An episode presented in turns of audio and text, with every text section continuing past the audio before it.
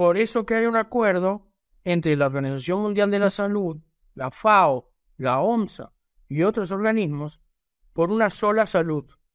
La salud del hombre depende de los animales, la salud de los animales depende del hombre. Y viceversa. Entonces, es clave mantener los antibióticos que son críticos para el uso en el hombre fuera del mercado del uso de eh, los animales, porque es una fuente de favorecer la aparición de resistencia genética, no de selección como era en un comienzo. Bienvenidos a Avi Podcast, una línea directa con los principales referentes de la industria avícola. Avi Podcast solo es posible gracias al apoyo de empresas innovadoras que creen en la educación continua. Fibro Animal Health Corporation. Animales saludables, alimentos saludables, un mundo saludable. El ANCO es ver crecer a nuestros animales con salud. Síguenos en redes sociales y Spotify para tener acceso a información de calidad, continua y de acceso gratuito. Cuando se trata de producir animales saludables, necesita más que soluciones correctas. Necesita el socio adecuado aquel que aporta décadas de experiencia en la industria y cuenta con un equipo global que ponga a trabajar ese conocimiento para el avance de su explotación. En Fibro Animal Health Corporation estamos orgullosos de trabajar con usted como su socio de confianza.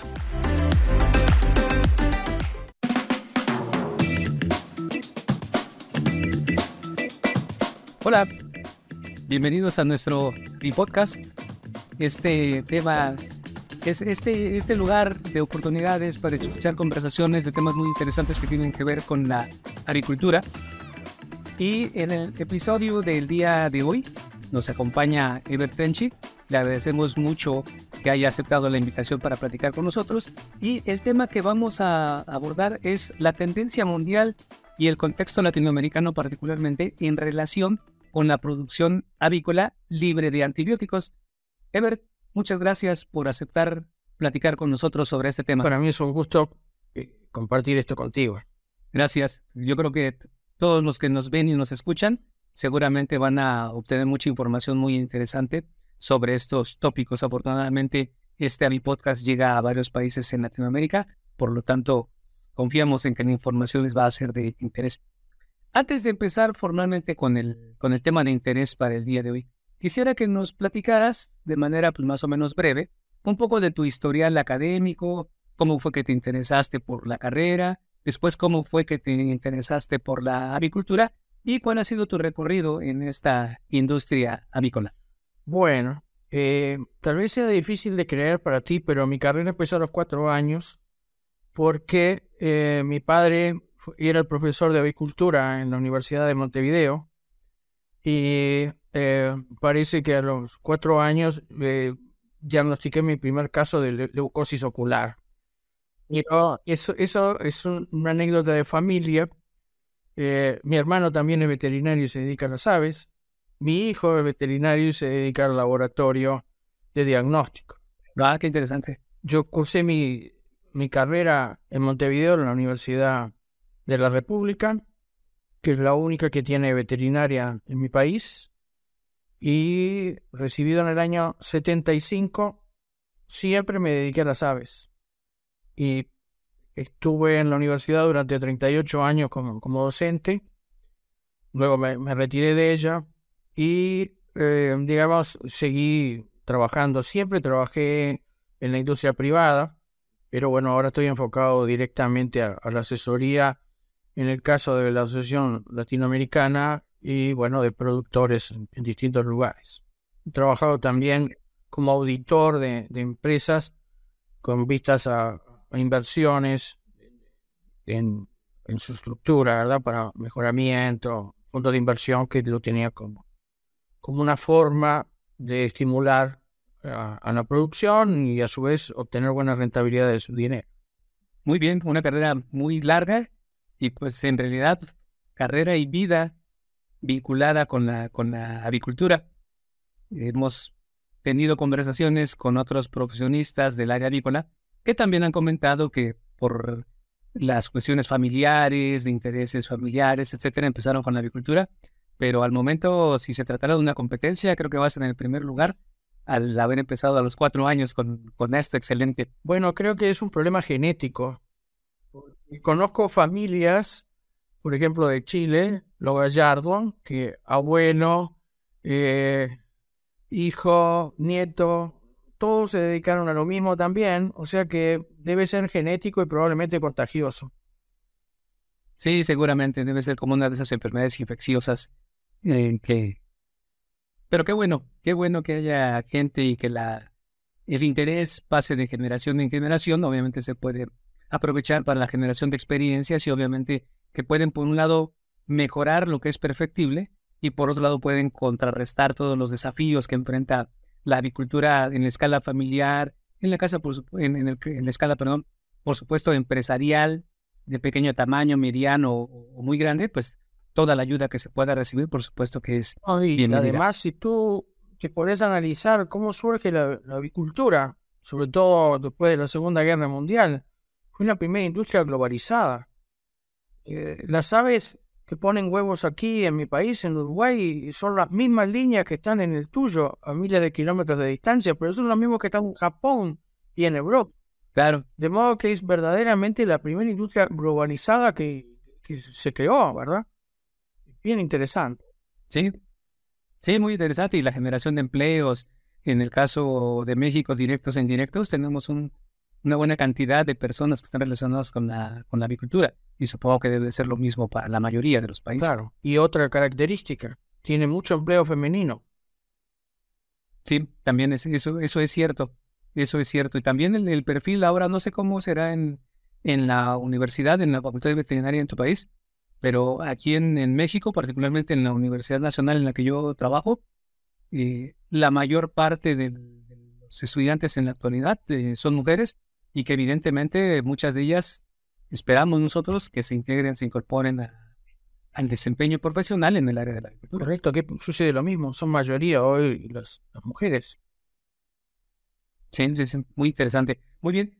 En este tema de la, de la avicultura, recientemente se han visto muchos cambios. Bueno, desde que empezó, como ya lo comentabas, la expansión, la globalización, la necesidad de mejoras eh, tecnológicas, evidentemente el desarrollo genético, el incremento de la productividad, etcétera, pues ha venido avanzando. Junto con ellos se han presentado algunas series de, de desafíos que enfrenta la agricultura y un poquito en consecuencia, digamos, ante la necesidad del incremento de la producción, la utilización de antibióticos promotores del crecimiento, la problemática que esto ha desencadenado y en consecuencia la respuesta de la primero de la de la propia industria acompañado por supuesto de las exigencias del consumidor respecto a la reducción de la utilización de antibióticos para la producción avícola. ¿Nos podrías comentar tu, tu, tu visión sobre esta situación, cómo está de manera global, cómo está de manera regionalizada este, esta disminución en el uso de antibióticos?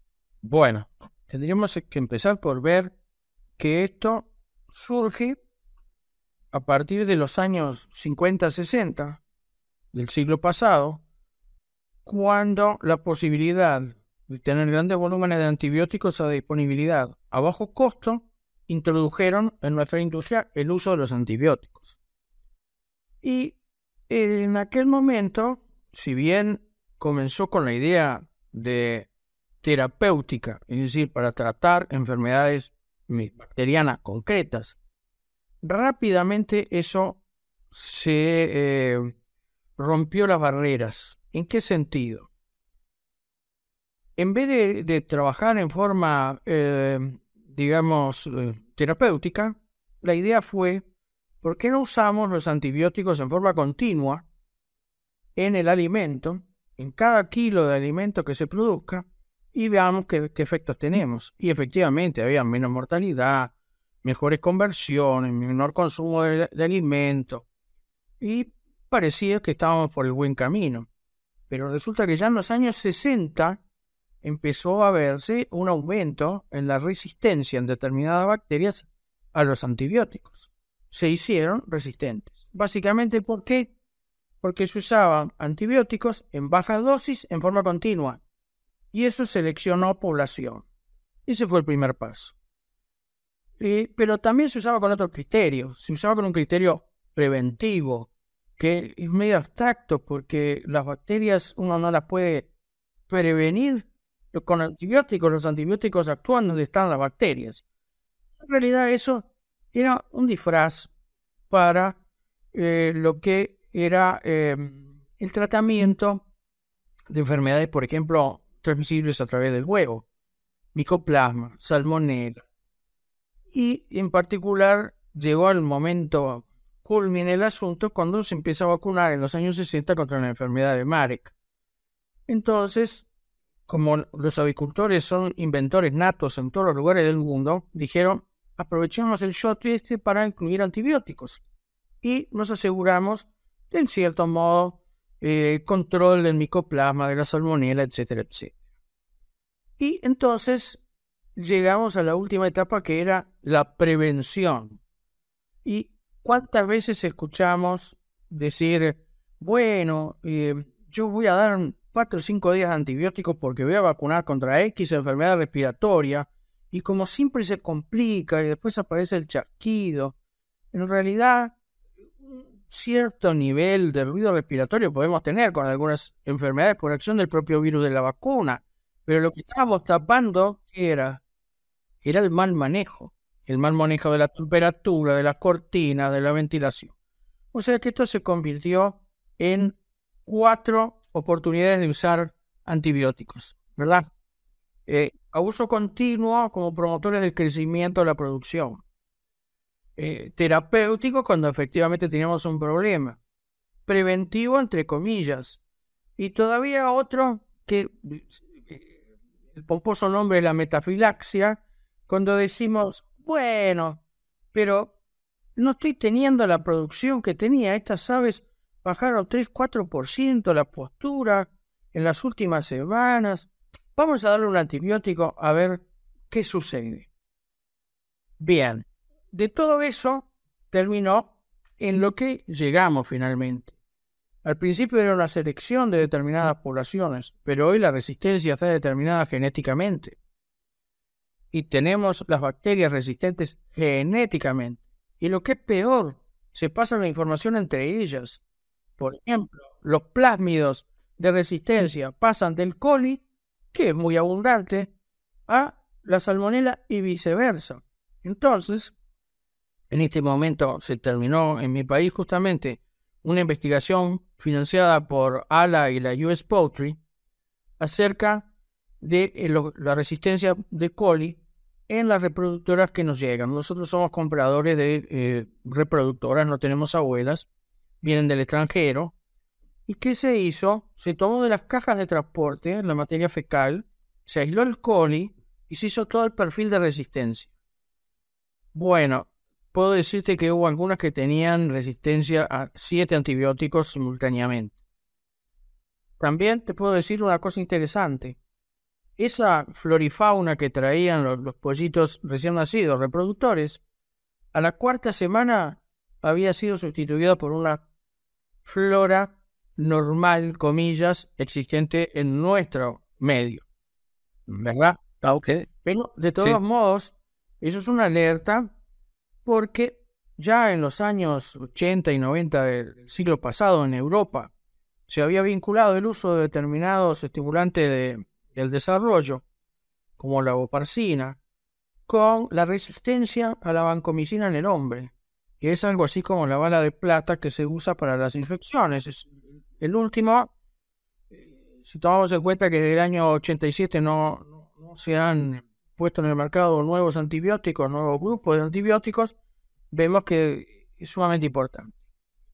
Eh, la idea era que como pertenecen al mismo grupo químico, podía ser que la resistencia a la buporcina que había surgido en las aves y en los cerdos pudiera pasar al hombre. En realidad, eh, no había un argumento muy sólido demostrable, pero como tú sabes, hay dos tendencias en el mundo. Los eh, europeos eh, tienen la una cláusula de, seguridad que dice, si nosotros sospechamos de que esto hace mal, lo prohibimos y después averiguamos. Mientras que los norteamericanos es al revés probamos que esto hace daño y lo prohibimos. Y entonces se suspende. Entonces comenzó el gran movimiento a favor del no uso de los antibióticos. Y las ondas verdes y los, el ecologismo, está, todo un poco entreverado. Pero a su vez sirvió también un poco para limpiar con la conciencia de las grandes transnacionales de lo que llamamos la comida chatarra. Estaban tratando de reposicionarse, eh, mostrando que su comida, que dicho de paso es deliciosa, eh, no, no dañaba, y buscando un perfil, dijeron, bueno, probemos libre de antibióticos, ya que en Europa está prohibido una cantidad, eh, vamos en esa dirección. Y bueno, hoy en día podemos decir que en Estados Unidos el 60% de los pollos parrilleros son criados sin antibióticos. Sin antibióticos, sí. Aunque tienen dos categorías, ¿verdad? Nunca jamás comieron antibióticos y no comieron antibióticos en su crecimiento. De todos modos, esas inyecciones de la vacuna de Marek junto con antibióticos desaparecieron totalmente en los Estados Unidos. Y eh, no tienen grandes problemas de, de producción. ¿Por qué? Porque paralelamente a eso hubo un gran desarrollo en la bioseguridad. Hubo cosas que nos obligaron a mejorar la bioseguridad. Claro, claro, y al disminuir la, el desafío, la carga microbiana, pues, también se reducen los problemas. Correcto. Algunas nos vinieron de la propia industria, como es el caso de la influenza. Pero otras no vinieron de la industria, vinieron como el COVID. Se revaloró lo que teníamos nosotros como idea de lo que era la bioseguridad. Primero la bioseguridad consistía en que una enfermedad no entrara a mi granja. Después pasó a ser a que no saliera de mi granja porque era un problema general. Y en la tercera etapa empezamos a decir, bueno, pero es imprescindible que nos ocupemos de nuestro personal, porque son los que mantienen la industria funcionando en un momento donde la economía estaba paralizada. Ningún país del mundo tuvo problemas en el consumo de carne de ave y de huevo. Se mantuvo funcionando. Sí, a pesar de todas las dificultades. Todo eso iba en la misma dirección de mejorar la bioseguridad, de no utilizar los antibióticos. Y hay una cosa muy interesante, cuando vemos los porcentajes que disminuyó el uso total de antibióticos en Estados Unidos, son muy importantes, 38% por ejemplo en un plazo de tres años. Tal es así que antes se ponía por separado los cerdos, la eh, producción de carne, de, ave, los pavos y los de huevo. Hoy en día se juntó, los pavos quedaron aparte, pero se juntó el huevo y la carne de parrillero en un solo ítem, porque en realidad el antibiótico que se está usando en este momento en ponedoras es menor al 2%. Y no cambiaron las gallinas, no cambió la alimentación, lo que cambió fue el concepto de la bioseguridad. Claro. Claro, acompañado por supuesto de toda la investigación, que es un tema que vamos a tratar un poquito más adelante, todas las alternativas ¿no? a la sustitución de la utilización de, estos productos. Antes de entrar eh, en ese tema, quisiera preguntarte, ¿cómo ves o cómo está la situación de la relación entre países para esta disminución del uso de antibióticos, de antimicrobianos en la industria avícola, particularmente, por supuesto, en Latinoamérica? ¿Y cuáles son las oportunidades de mercado en ese sentido? Bueno, eh, voy a empezar por el final. Evidentemente, eh, es una oportunidad de mercado, es un nicho que no estaba explotado. La juventud, sobre todo, es muy proclive a comprar esas ideas del ecologismo, del bienestar, de la restricción de determinados usos de antibióticos, de lo que sea. O sea, es una oportunidad. Y la, buena pregunta es qué espera el, consumidor por comer un pollo libre de antibióticos, porque de hecho siempre lo comió. Tú recuerda que en todos los países hay un tiempo de retirada. Está previsto para que no haya residuos de antibióticos en lo que consumimos todos nosotros, y eso tiene muchísimos años de, vigencia. No, la, la, carne no va a ser más tierna porque no coman antibióticos ni va a bajar el precio porque no coman antibióticos. O sea, es un efecto más psicológico que otra cosa. Pero sí tiene una importancia con respecto a la salud pública general. porque nos estamos quedando sin munición para trabajar contra las enfermedades infecciosas del hombre. Por eso que hay un acuerdo entre la Organización Mundial de la Salud, la FAO, la OMSA y otros organismos por una sola salud. La salud del hombre depende de los animales, la salud de los animales depende del hombre. Y viceversa. Entonces, es clave mantener los antibióticos que son críticos para el uso en el hombre fuera del mercado del uso de eh, los animales, porque es una fuente de favorecer la aparición de resistencia genética, no de selección como era en un comienzo. Y bueno, eh, lo que podemos decir es que los países avanzan a distinta velocidad.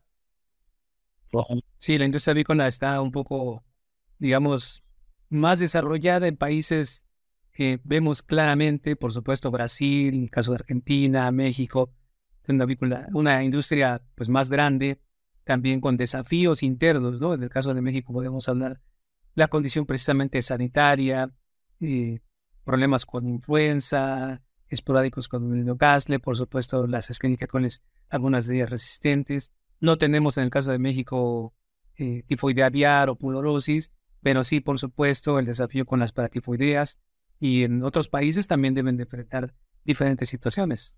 Bueno, eh, es interesante una cosa. Eh, estos los países de, la región sur de, América, ahí se concentran países grandes exportadores de carne. Cuando digo carne, digo carne en general. Carne de vacuna.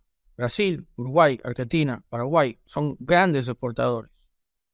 Chile, si contamos pollo, un porcentaje muy alto de lo que ellos producen también va para la exportación.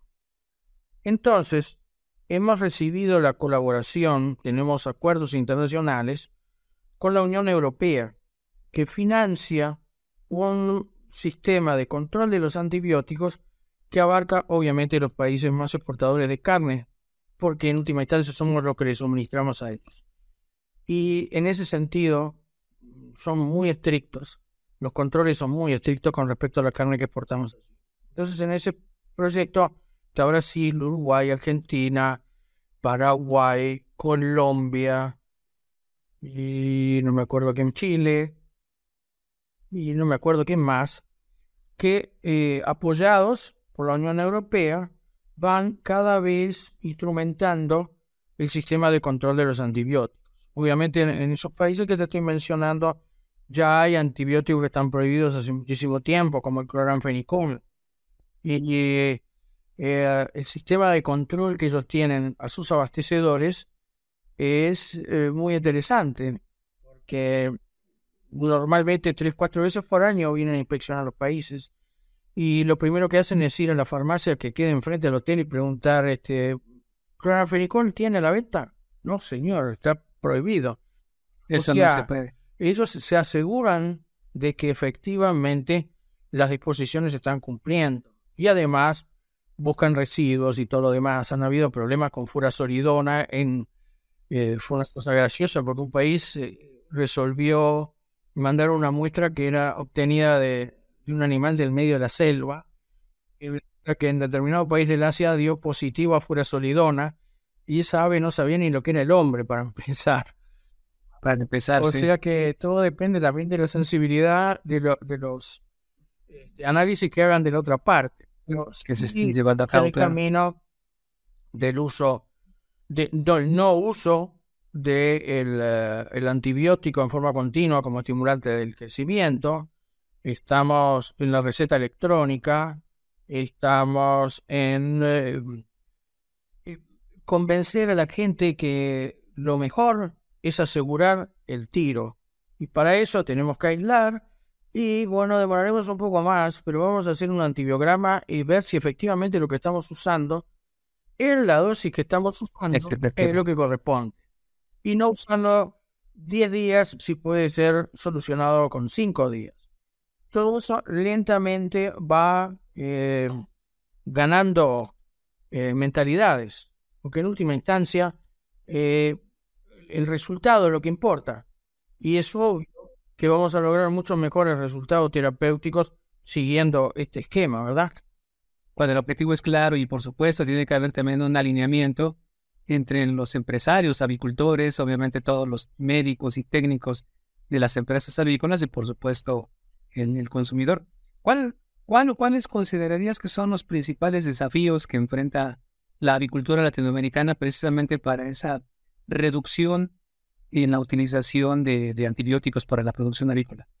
Bueno, la primera es que lo más importante es la exigencia que te haga el mercado, ¿verdad? Hay países donde el mercado es muy exigente, sobre todo donde las redes sociales son, pesan mucho. Eh, entonces, ya esos, esos países tienen un perfil más similar al europeo, pero tenemos todo un degradé en América, donde en muchos países se sigue comercializando pollo en pie, por ejemplo, cosa que es delicto en otros países. Eh, y eso lleva a, una, una permisividad mayor, digamos, por así decirlo, por, por la costumbre. Eh, cuando ya tenemos industrias totalmente establecidas, comprometidas con la exportación, no vamos a no olvidarnos que tenemos el principal exportador de, del productor y exportador, exportador más que nada, que es Brasil en la región. Y tenemos países que fuertemente exportadores, la Argentina también. O sea, América del Sur tiene una, realidad que tal vez sea distinto a otros países donde los mercados son más pequeños y no aspiran a, la exportación. Entonces, los compromisos sí, definitivamente es, es, algo pues muy relevante, por supuesto, porque poniéndolo en esa perspectiva, en el caso de México, el volumen de la producción pues es muy alto, el consumo de huevo, el primer lugar mundial en consumo de huevo entero, y el consumo de pollo es alto, eh, muy por debajo de, otros países en América Latina, que por supuesto tienen miras al crecimiento. Sin embargo, los hábitos de consumo, como comentabas ahora, por ejemplo, la comercialización del pollo vivo, pues es algo que existe en México. Y otra situación también yo creo que muy importante es, la, propia población, la exigencia que puede tener el consumidor, y yo creo que también tiene que estar asociado con si el consumidor es de zonas urbanas, de zonas rurales, y la necesidad, digamos, de, comer, la disponibilidad de recursos para la adquisición del producto. A veces cuando apenas se tiene dinero, pues se va a comprar lo que haya. Y yo creo que el consumidor no se va a estar preguntando o no va a poder eh, ser exigente en cuanto a si este producto procede de granjas donde se utilizó o no se utilizó el, antibiótico, pues simplemente es lo que hay, es para lo que, lo que me alcance y pues es lo que voy a consumir. Muy buen punto. Y estoy totalmente de acuerdo contigo. Cuando hablamos de las aves de postura free range y decimos, bueno, vamos a no darle soya transgénica y hagamos las ecológicas también, y etcétera, etcétera, eh, eso tiene un costo, porque no son tan eficientes, por, porque tienen mucho más riesgo, etcétera. Eh, hay un nicho de mercado que quiere eso pero en la mayoría de nuestros países la gente compra por precio, porque esa es la realidad. En Europa pueden darse el lujo de, hacer ese tipo de cosas y pagar 17 euros los, el kilo de pollo que es criado en, slow growing, pero no es la media de nuestros países en América. No, e incluso en Europa debe haber este, alguna proporción de la población que no le gustaría, pero no lo va a adquirir porque le va a ser muy difícil, por no decir imposible, a esos precios. Bueno, Europa está a distintas velocidades. No vamos a comparar algunos países del, núcleo inicial de lo que fue la comunidad europea con los que fueron ingresando después. O sea, sí que las hay esas diferencias. Y el, el huevo es un commodity en última instancia. O sea que que, tú me, me, metas una buena idea de, que las gallinas están felices, contentas y qué sé yo cuánto, que comparto que las gallinas tienen que ser bien tratadas. Una cosa es maltrato animal, otra cosa es tener jaulas con las comodidades suficientes, como eran las, las jaulas que estaban permitidas en Europa hasta hace muy poco tiempo, donde tenían baño de arena, percha, etcétera, lo que llamaban las jaulas mejoradas. Eh, o sea, evidentemente vivimos todos en el mismo mundo, pero hay muchos mundos en este mundo. Sí, sí, esa, esa es la realidad. Y mira, incluso la gente que, que nos oye, en general tienden a pensar que los uruguayos y los argentinos somos muy parecidos.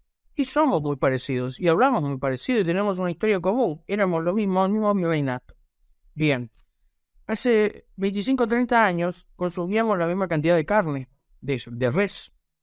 Los dos países tenían la característica de ser los países 100. 100, 100, 100. 100 kilos de pan, 100, kilos, 100 eh, litros de leche y 100 kilos de proteína animal. De los cuales fundamentalmente era la carne de res.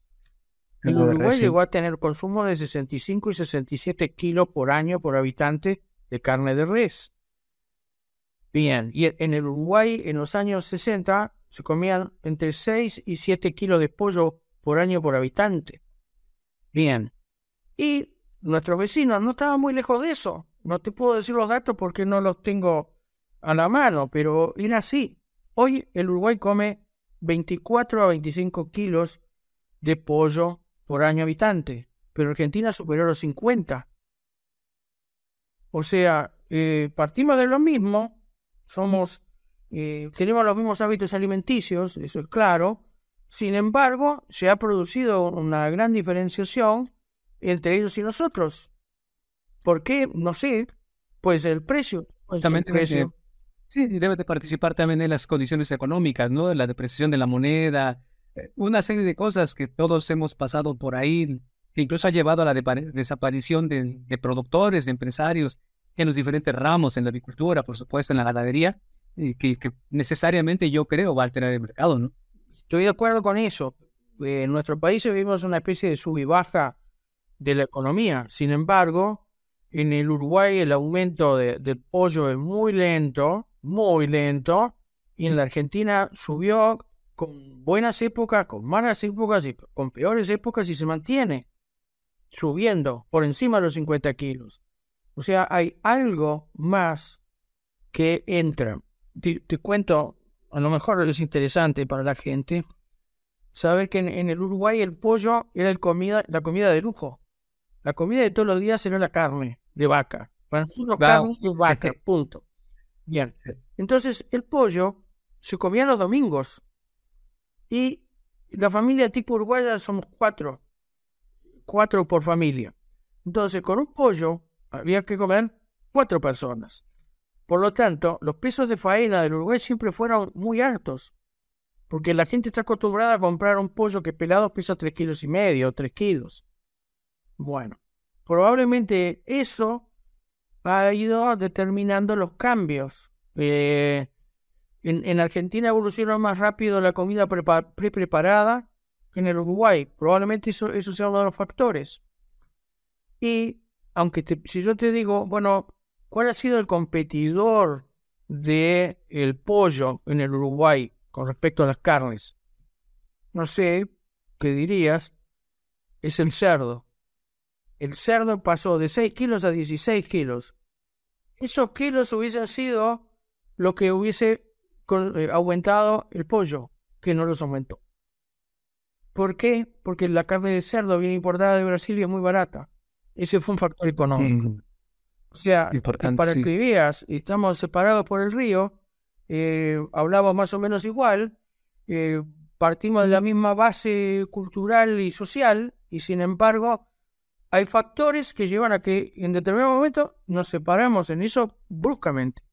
Ahora, los desafíos, por supuesto, que, puede enfrentar ya este, este cambio, esa transición que ya empezó y que definitivamente va a seguir creciendo y creciendo en los próximos años, en, esta reducción de la utilización de antimicrobianos en la producción agrícola, por supuesto, viene respaldada mucho en, los aspectos de investigación. ¿Qué, ¿Qué, se está haciendo en, Sudamérica, por ejemplo? Yo soy menos familiarizado en términos de los campos, las áreas de la investigación en este sentido? Bueno, prácticamente en todos los países que están relacionados con exportaciones, volúmenes de exportación de, carnes importantes, tienen algún tipo de, plan, ¿verdad? Por exigencias del, mercado. Eh, en, en, particular, la Asociación Latinoamericana de Avicultura tiene tres líneas en las cuales trabaja permanentemente, una de las cuales es la resistencia antimicrobiana.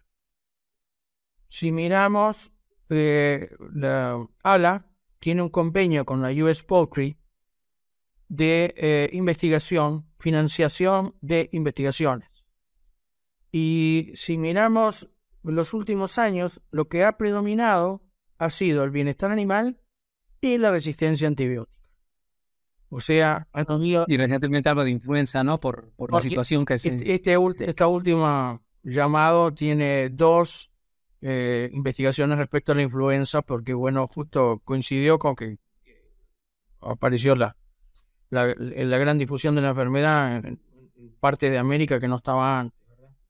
Pero es una, una preocupación continua.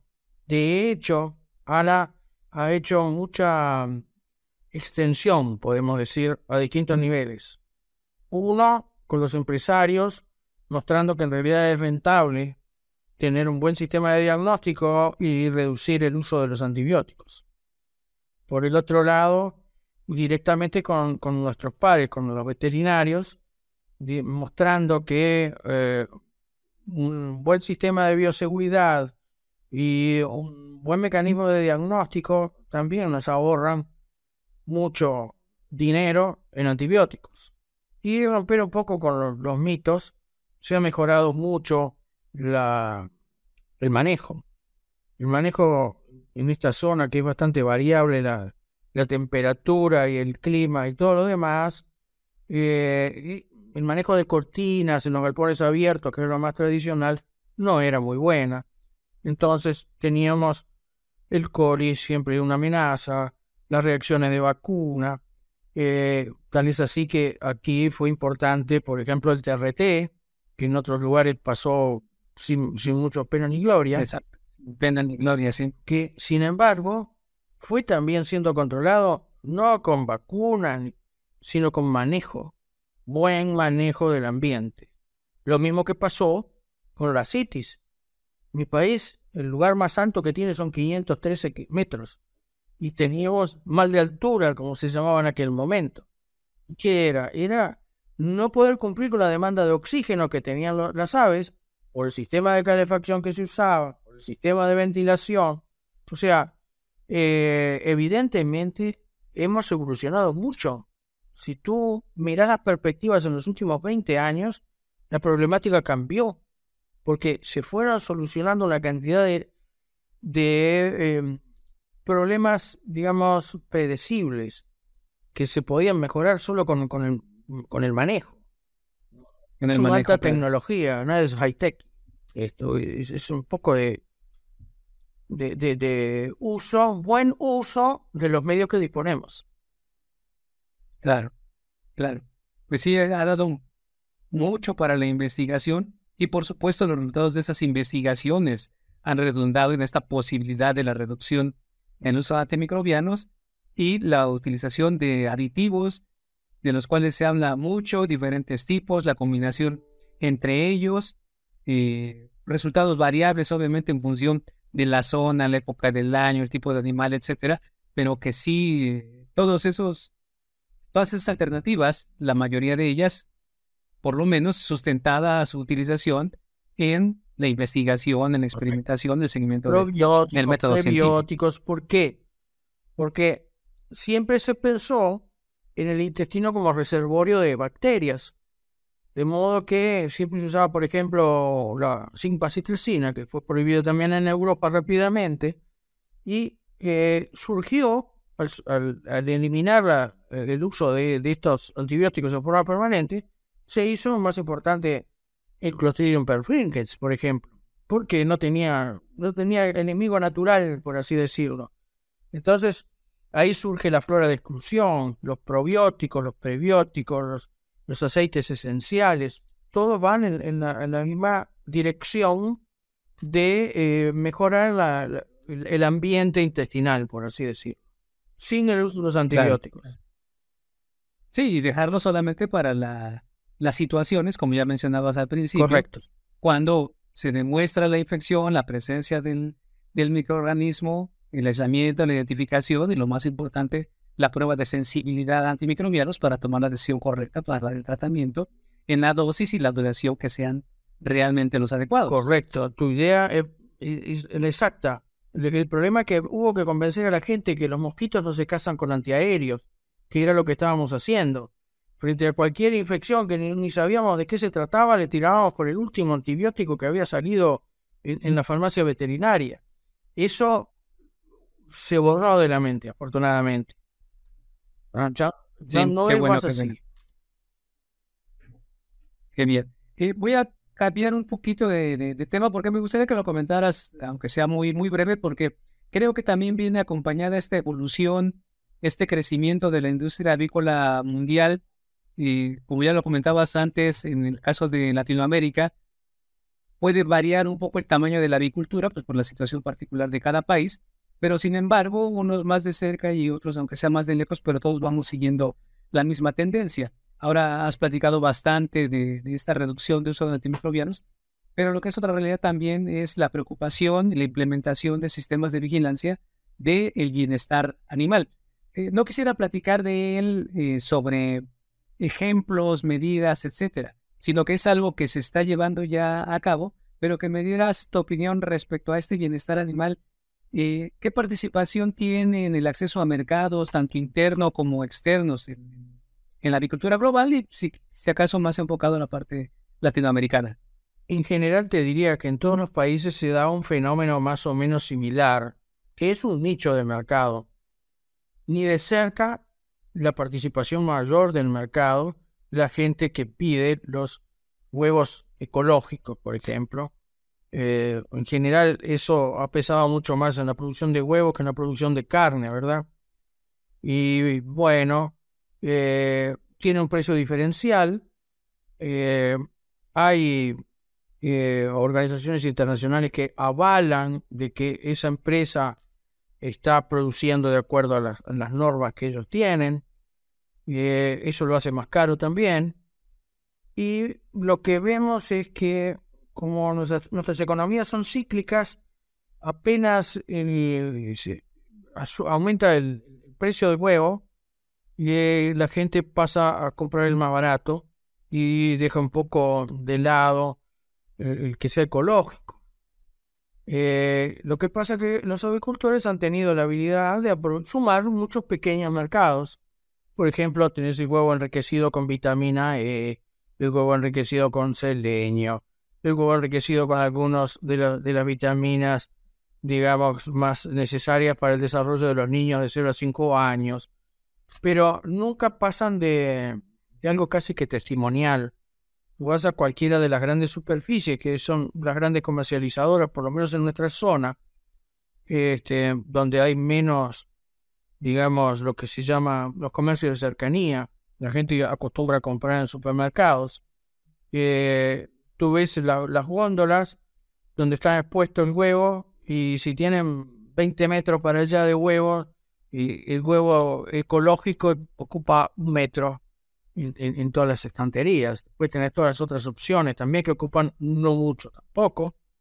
O sea, no, no, no parece ser eh, un interés prioritario del consumidor y es muy eh, afectado por su precio. El precio inmediatamente lo frena. Sí, yo creo que nuevamente la, la situación de los mercados, del acceso del consumidor a los puntos de venta. Cada, cada país seguramente tiene particularidades, tendremos semejanzas muy generales, yo creo, entre un país y, otro. Pero uh, por poner un ejemplo, ¿no? En el caso de México que mencionabas, el, el caso del huevo, la mayor parte de este producto en México se comercializa, como decimos, a granel. Hay muchos puntos de venta, estos de puntos de venta de cercanía, donde se puede comprar por pieza, por kilogramo, y, son pocos los puntos en, comparación, alrededor del, apenas un poco más del 15% del total del huevo producido en el país, que se comercializa empaquetado con 12 piezas, con 18 piezas, quizá con, con 30 piezas. Y es en esos puntos de venta donde se pueden apreciar también esos otros huevos diferenciados, los enriquecidos o los de gallinas en semilibertad, etcétera. Entonces realmente es una proporción muy baja de la población la que tiene el acceso al punto de venta primero, ya no digamos a comprarlo, sino que vea que está exhibido. Mira, lo que tú decís es bien interesante, porque aquí hay como dos cuadros en una cantidad de cosas. Este, mi país es un país binario, o sos hincha de Peñarol o sos hincha de, de, Nacional, o sos de un, partido o sos del otro partido tradicional, y así funciona la cosa. Entonces, en el huevo están los, partidarios del huevo marrón y los, del huevo blanco. Este era un mercado tradicionalmente de huevo blanco. Hoy el 80% es de huevo marrón y está ahora tendiendo a reducir un poco. Esa es una de las características. La otra es el color de la yema. La gente este, consideraba que, era más importante, digamos, el color que podía tener la yema, porque lo vinculaban con la pops, con la frescura del huevo, con el estado de salud. Sí, lo vinculaban el, color con la salud del ave. Y entonces, este, otros, y al revés, decían el color tiene que ver con que tiene mucho colesterol. Eso no, no está bueno. Y eh, es interesante lo que tú decías con respecto a México. En México se comercializa por, por kilo el huevo, ¿verdad? Entonces... Sí, la mayor parte lo, lo, denominamos a granel, así que se puede adquirir medio kilo, un kilo, incluso una pieza, dos piezas nada más, y se puede conseguir así. Probablemente, probablemente la gente se incline por eh, el huevo de pequeño tamaño, porque entran más en un kilo. En cambio, en estos países es al revés. La gente prefiere el huevo jumbo. Tiene una docena, pero de huevos grandes. El día también se termina vendiendo por, por peso, porque está determinado mediano, especial, jumbo, extra, lo que sea, y, está determinado el rango de gramos que pesa cada uno. Pero a nadie se le pasa por la cabeza comprar un kilo de huevo, por ejemplo. Así ahí tenés, por color de la yema, por color de la cáscara y por sistema de comercialización, eso te marca el mercado. Sí, y queda un poco alejado, digamos, para el consumidor en general, este concepto de que si el producto procede de una parvada que usó un antibiótico o en qué condiciones del término bienestar animal estaban esas gallinas. Es más el asunto económico, es más, el asunto de la disponibilidad del producto o el recurso que tenga para adquirirlo, ¿no? Aquí en, México solamente 2%, menos del 2% del huevo es marrón y es un poco más caro que, el huevo blanco. También eso va a influir sobre la toma de decisiones para la adquisición del producto. Bueno, y, pero eso es mundial. No creas que de América Latina solo. En Europa los países escandinavos comen huevo blanco, no hay un solo huevo marrón. Y en Francia no hay un solo huevo blanco. Es al revés, son todos marrones. Bueno, hay también, hay países que tienen problemas serios con la salmonela por la tifosis y obviamente las aves de color blanco son naturalmente, genéticamente más resistentes. De modo que la, la, opción es a preferir, desde el punto de vista del productor, la gallina de huevo blanco, que es más resistente a la salmonela, ¿verdad? Sí, claro, claro. Muy bien. Pues hemos tenido una plática muy interesante, muy buenas tus tus opiniones, tus puntos de vista, toda la experiencia que tienes en la agricultura respecto a cómo se ha venido dando este fenómeno de la reducción en el uso de antimicrobianos, cuáles son más o menos las perspectivas que hay para los países latinoamericanos y alcanzamos a tocar, aunque fue muy brevemente, el aspecto del bienestar animal, no de los eh, la definición del concepto, no de la aplicación, sino la percepción que también puede tener el consumidor y los propios productores respecto a este tema. Muchas gracias por conversar con nosotros sobre esos temas. ¿Hay algo más que quieras comentar a quienes nos están escuchando en este episodio? No, simplemente agradecerte a ti por la oportunidad y creo que es muy importante, estas charlas eh, permiten un, intercambio de ideas porque evidentemente cada lugar tiene sus particularidades y pese a que la mentalidad del ser humano es la misma, encuentra distintas soluciones a diferentes problemas. Entonces eso es muy enriquecedor, ¿no? Sí, sí, la verdad es que esta parte estamos prácticamente en los extremos opuestos de, de Latinoamérica. Definitivamente el tamaño del país, el tamaño de la población, los hábitos alimenticios y la situación de la agricultura como tal pueden variar pues bastante entre un país y otro y por lo tanto el comportamiento de la propia industria puede ser diferente, pero qué bueno que hayas aceptado platicar con nosotros porque precisamente nos permite tener una visión más global de lo que está aconteciendo para todos los que estamos interesados en esta industria avícola. Mira, lo que creo que es más interesante es que a distintas velocidades todos nos movemos para el mismo lado. Sí, es decir, la avicultura está evolucionando en todos los lugares del mundo, a sus distintas velocidades y con el énfasis en distintos problemas que se le presentan a cada uno.